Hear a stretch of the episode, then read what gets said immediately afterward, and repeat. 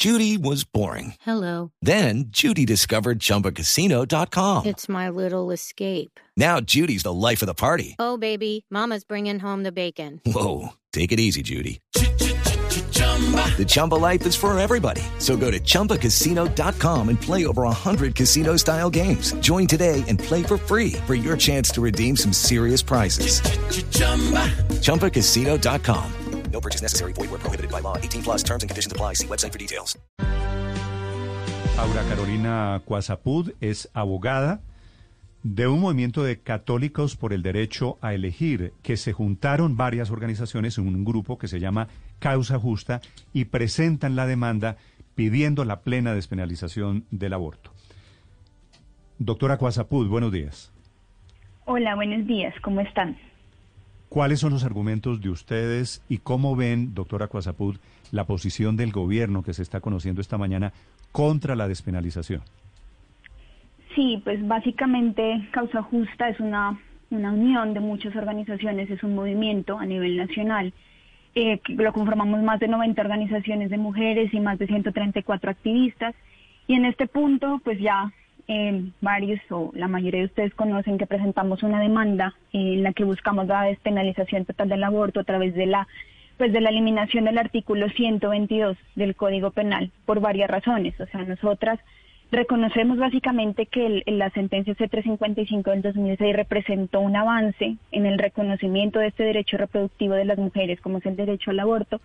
Sin embargo, después de 14 años, cuando observamos por estudios eh, juiciosos y por investigaciones que las barreras siguen persistiendo, que las mujeres siguen teniendo que acudir a servicios inseguros, que tienen que seguir exponiendo su vida y bueno, sus condiciones, pues creemos que es justo que en este punto la Corte vuelva a revisar este artículo, pues porque ya eh, lo, nos acompañan nuevos argumentos para que la Corte eh, determine que las mujeres en Colombia tenemos un verdadero derecho reproductivo que, no puede ser un derecho acláreme ambiguo. Eso, a, acláreme eso, doctora, doctora sí. ¿Qué tiene que ver las barreras? Claro que la despenalización no funciona perfectamente y claro que hay barreras. Y entonces, como hay barreras, ustedes quisieran que una mujer pudiera abortar a los siete, ocho meses de gestación. Una cosa, ¿cómo arregla la otra? Es que más allá, la pregunta no está en que la mujer pueda abortar eh, en los siete, ocho meses, que por supuesto para muchas personas puede ser escandaloso hablarlo así, sino porque las mujeres no pueden tomar esta decisión en una manera, en una edad gestacional temprana.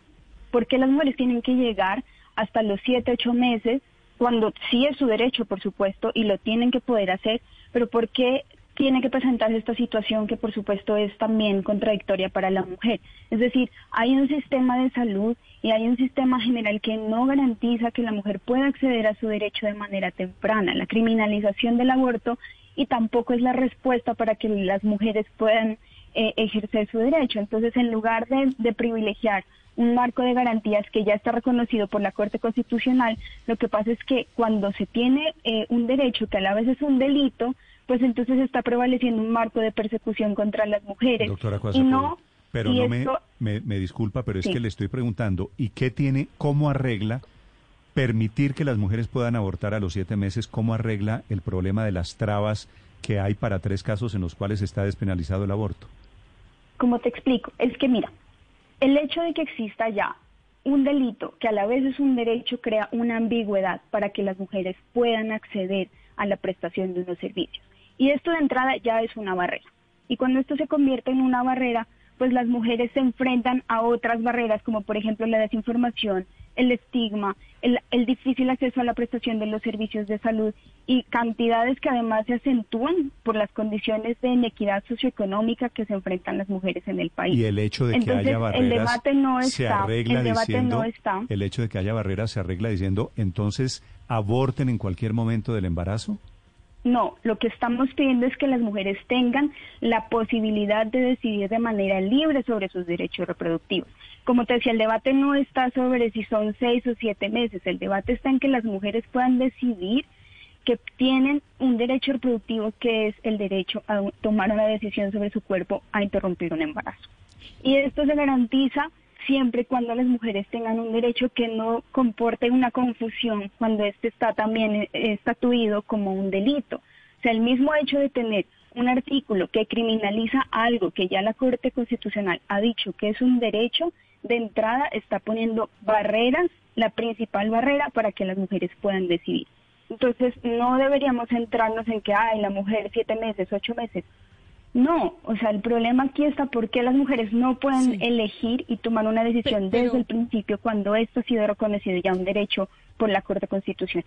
Pero, Aura Carolina, no, no sé si ustedes han pensado que esa batalla que están planteando es tan complicada que de pronto puede echar al traste lo que ya se ha conseguido.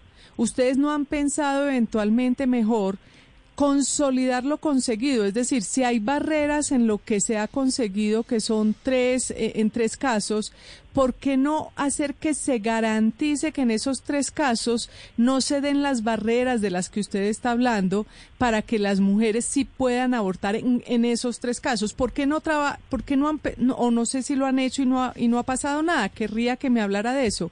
¿Por qué no trabajan mejor en lograr que esos tres casos sí efectivamente sean aplicables en Colombia? Sí, pues me parece muy importante lo que me preguntas ahora y lo que me dices, porque justamente ese es uno de los argumentos que nosotros utilizamos en la demanda y es que reconocemos que para nosotras, para las mujeres, es un avance grandísimo la expedición de la sentencia C355 del 2006. Pero a 14 años de la implementación y más de 20 sentencias que acompañan esta decisión, no hemos visto avances significativos. Es decir, las mujeres todavía se enfrentan a discriminación, a estigma, a barreras para acceder al servicio de interrupción voluntaria del embarazo.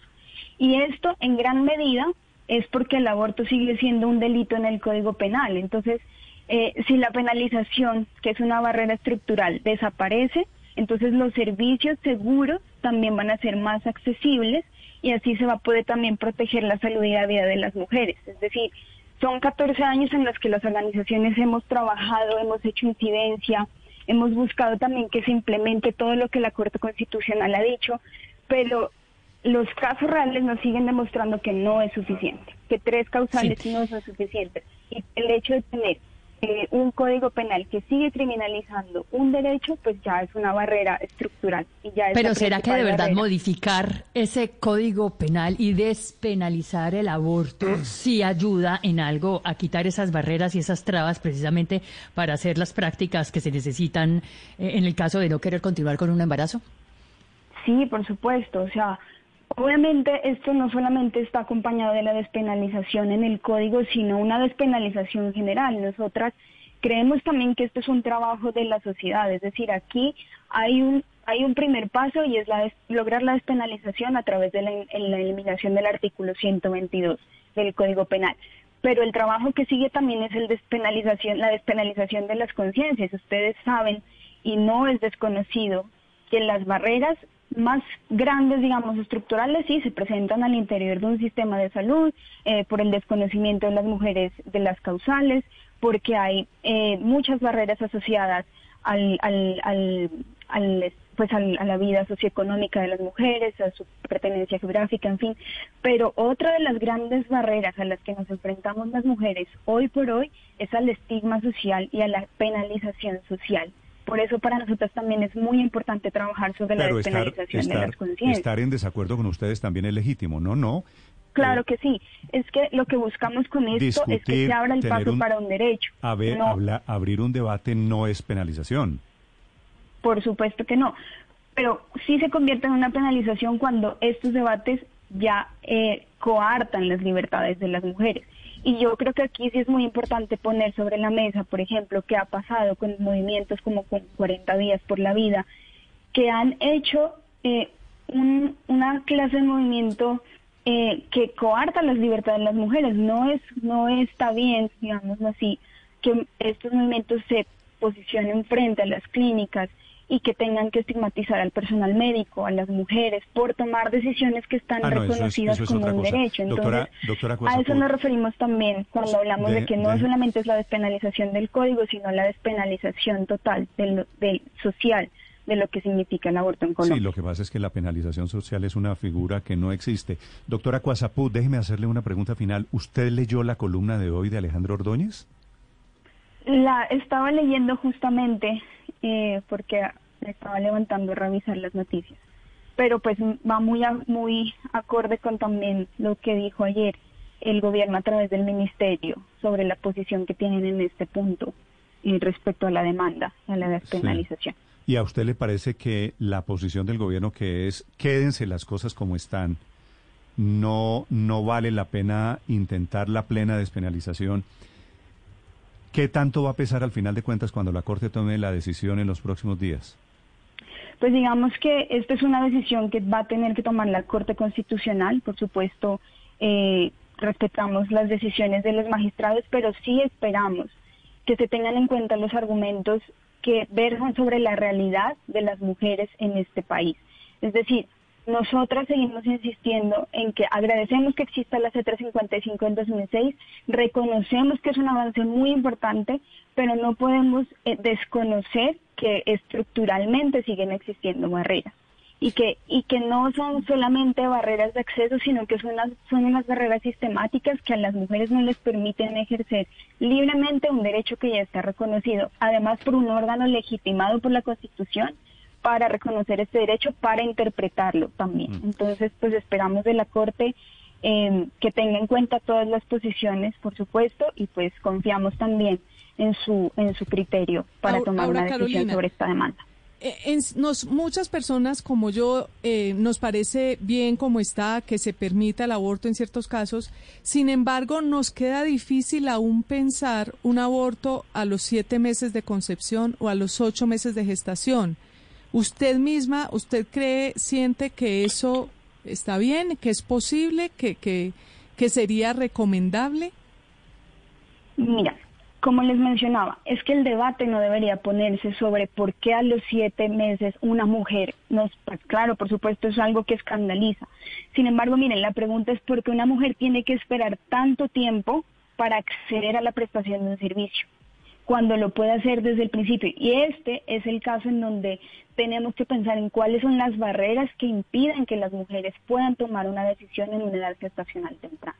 Es decir, cuando existen todas estas barreras, la principal, la falta de información, las mujeres no saben todavía en el país. La encuesta nacional de demografía y salud del 2015 nos da esas cifras y nos dice, miren, las, más de la mitad de las mujeres en el país no saben que existe la causal salud, por ejemplo, en las tres causales de despenalización.